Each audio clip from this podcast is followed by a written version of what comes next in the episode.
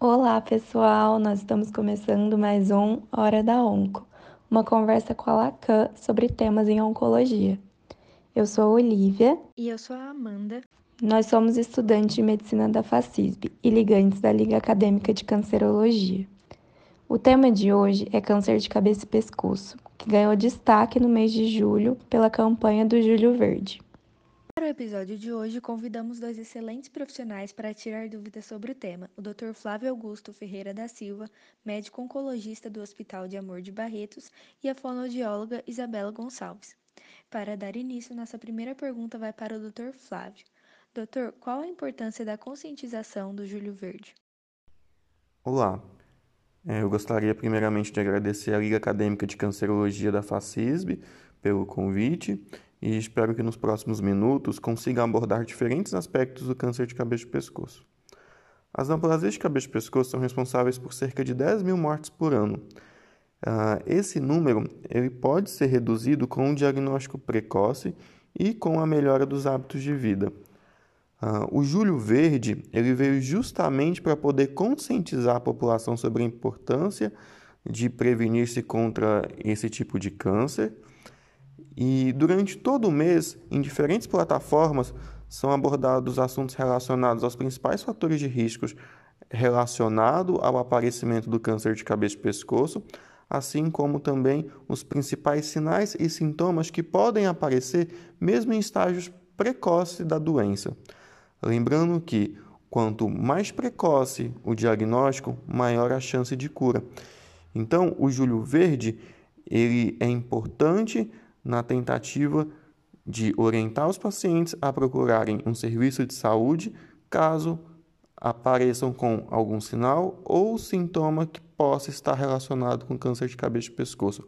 Assim, uma vez diagnosticado em estágio precoce, esse paciente vai receber um tratamento adequado com grande chance de cura. O câncer de cabeça e pescoço representa o nono tipo de câncer mais comum no mundo. Quais estruturas são mais acometidas no câncer de cabeça e pescoço? Quando falamos em câncer de cabeça e pescoço, lembramos principalmente do câncer de boca, por se tratar do sítio mais acometido pela neoplasia.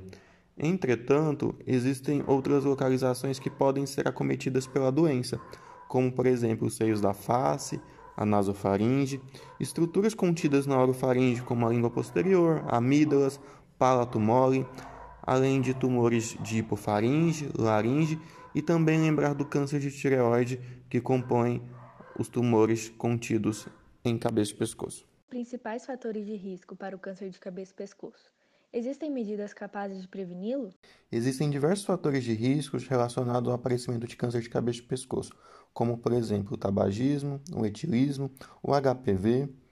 A infecção pelo HPV está relacionada em até 70% das vezes com o aparecimento de câncer de orofaringe. Além disso, a exposição solar em excesso também está relacionada ao câncer de lábios e de pele, da região de cabeça e pescoço, a má nutrição, e aí eu destaco principalmente a carência em vitamina A e B como um fator de risco para o desenvolvimento da doença, doença do refluxo gastroesofágico e imunossupressão. Conhecendo os principais fatores de risco, a gente consegue imaginar qual a melhor forma de prevenir o aparecimento do câncer de cabeça e pescoço. E é justamente evitar os fatores de riscos ah, citados anteriormente, além de manter uma boa higiene e saúde oral. Medidas contra a infecção do HPV também previnem o aparecimento do câncer de orofaringe. Eu destaco principalmente a vacinação contra o HPV e o sexo oral protegido com preservativo. Quais são os sinais e sintomas mais comuns no câncer de cabeça e pescoço e que devem ser percebidos com mais atenção pela população? Os sinais e sintomas do câncer de cabeça e pescoço são variados e inespecíficos, mas podem incluir o aparecimento de nódulos, aparecimento de feridas que não cicatrizam, uma dor de garganta persistente que não melhora com tratamento, dificuldade para engolir, alterações na voz, como por exemplo rouquidão persistente, ou seja, são sinais e sintomas que podem ser causados por outras condições clínicas. E por esse motivo, na presença de qualquer um desses sinais, é necessário a avaliação de um profissional da saúde habilitado. O diagnóstico precoce tem impacto na melhora do tratamento e redução de sequelas? Quais são as principais modalidades de tratamento?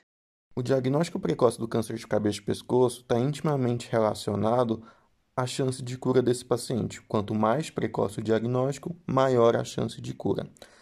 A modalidade de escolha do tratamento vai depender do estágio em que o paciente foi diagnosticado. Uh, geralmente, esses pacientes são tratados por uma equipe multidisciplinar, que inclui o cirurgião de cabeça e pescoço, o oncologista clínico, o radioterapeuta, além de uma equipe eh, multiprofissional, com, contando com fisioterapeuta, nutricionista e, o, e a equipe da fono. É, hoje, pensando no tratamento oncoespecífico, a gente tem a cirurgia como uma opção terapêutica, a radioterapia, associado ou não à quimioterapia. Além disso, contamos com imunoterapia e terapia-alvo para alguns tipos de tumores.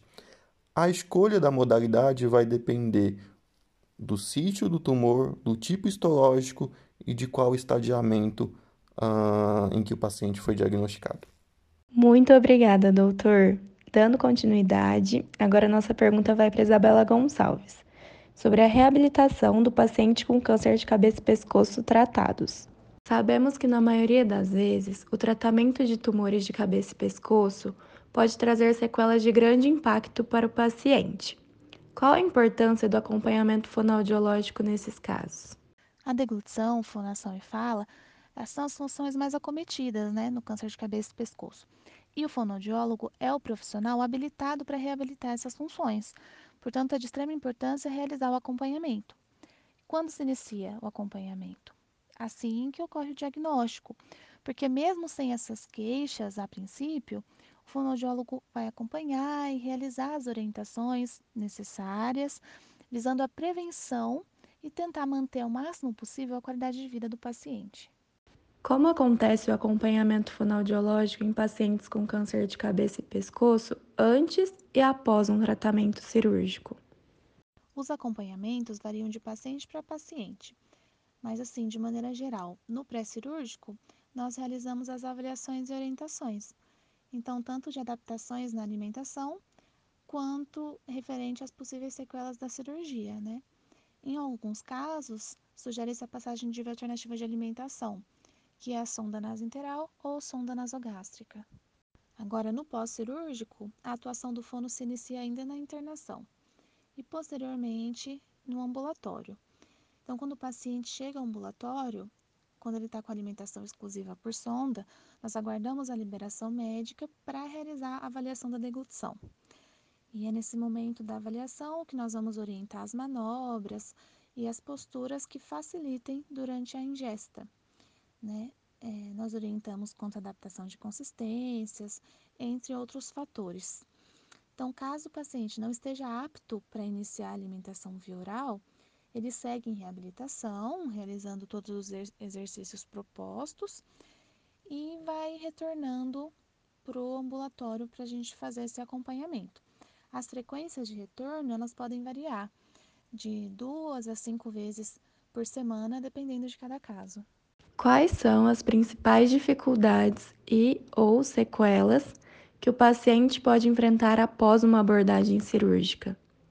O tratamento com radioterapia e quimioterapia também pode trazer prejuízos funcionais?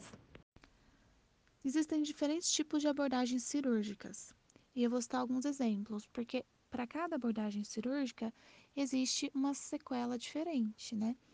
Então, na glossectomia, que é a remoção da língua, pode ser remoção parcial ou total. Como nós vamos nos alimentar sem a língua, por exemplo? É a língua que pega o alimento quando a gente coloca o garfo ou a colher na boca. É a língua que leva o alimento de um lado para o outro, que segura o alimento entre os dentes para nós mastigarmos, que ajuda a fazer essa propulsão do alimento em direção à faringe para a gente conseguir fazer a deglutição. Sem falar nessas alterações de fala. Como conseguir se comunicar, como conseguir falar sem a língua, né? Então, tudo isso são sequelas referentes a um tipo de cirurgia. Outra cirurgia que eu posso exemplificar, a maxilectomia, que é a retirada de parte da maxila. A maxila é popularmente conhecida como céu da boca, né? Então, entre as sequelas, a gente pode citar o escape nasal de alimento, de líquidos, como não tem mais, é, como agora nós temos a comunicação entre a cavidade oral e nasal, pode ser que tenha esse escape de alimento no momento da, da alimentação, né? A ressonância vocal também fica hipernasal. O que é a ressonância vocal hipernasal? É, é aquelas pessoas que a gente fala, ah, ela é fanha, quando o ar sai muito pelo nariz no momento da fala. Então fica de difícil inteligibilidade, a gente não consegue entender direito o que o outro está falando. Fora as outras cirurgias, então, cirurgias de estruturas laríngeas, é, cirurgias de pregas vocais, em que a voz fica mais rouca, fica mais difícil das pessoas compreenderem, às vezes a voz fica com intensidade mais baixa por conta da cirurgia. Fora a dificuldade de deglutição, quando retiram estruturas laríngeas, então pode ocasionar disfagia, que é essa dificuldade de deglutir, né? Então, muitos fatores podem causar diferentes sequelas, né? Falando um pouquinho agora sobre a rádio e a químio, elas também podem trazer prejuízos funcionais, como por exemplo, mucosite, que são feridas na boca, xerostomia, que é a redução da quantidade de saliva, a boca fica com aquela sensação de seca, é, algesia, que é alteração de paladar, odinofagia, que é dor ao deglutir, e a disfagia, que é a dificuldade em se alimentar, a dificuldade na deglutição. Em muitos casos, a dor e o desconforto é tão intensa devido é, aos sintomas, às sequelas da rádio, que é necessário fazer a passagem da sonda nasinteral, né? Que é a via alternativa de alimentação. E às vezes, quando o paciente consegue se alimentar, ele precisa fazer adaptações nesses alimentos, deixar mais úmido, é, comer alimentos mais macios, evitar alimentos ácidos, né? justamente por causa de todas essas sequelas, principalmente na cavidade oral e região de faringe e laringe. Em aproximadamente quanto tempo o paciente consegue retornar às funcionalidades da vida diária, como comer e falar? Existem perdas que podem ser irreversíveis? O tempo de reabilitação ele depende do local, né, dessa lesão, da extensão, do procedimento cirúrgico que foi feito, então quais foram as estruturas remanescentes, se foi feito, é, se houve alguma lesão da inervação. Então, tem pacientes que retiram a sonda em uma semana, tem pacientes que demoram duas, tem pacientes que demoram um mês. Assim como tem aqueles pacientes que também têm os danos permanentes e irreversíveis, acabam ficando com a via alternativa de alimentação permanente, né? Então, é, nós temos aqueles que voltam a comer todos os tipos de alimentos sem restrições, aqueles que precisam fazer adaptações, então comer, é, dá preferência por alimentos mais macios, alimentos mais úmidos. Então, isso depende de muitos fatores, varia muito. Existe benefício do acompanhamento fonoaudiológico tardiamente em casos tratados anteriormente que nunca fizeram acompanhamento prévio?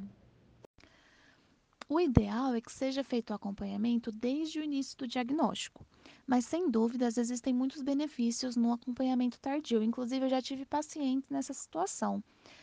Então, nós fazemos a, toda uma avaliação e às vezes nós conseguimos identificar pontos que podem ser melhorados. Então, é, muitas vezes uma mudança de postura do paciente, uma orientação de uma adaptação de consistência faz toda a diferença. Ele fala: Nossa, parece uma coisa tão simples, parece um detalhinho, mas faz muita diferença para os pacientes, né? Então, o ideal é que, mesmo que seja depois, mesmo que já tenha feito tratamento, se apresenta alguma dificuldade nas funções, que procure o fonoaudiólogo, porque nós sabemos orientar o que for necessário, né? E se tem uma dificuldade, a gente está lá para ajudar. Bom, pessoal, chegamos ao fim do nosso episódio. A gente agradece muito a presença do Dr. Flávio e da Isabela, pela disponibilidade e pela presença. Até o próximo episódio.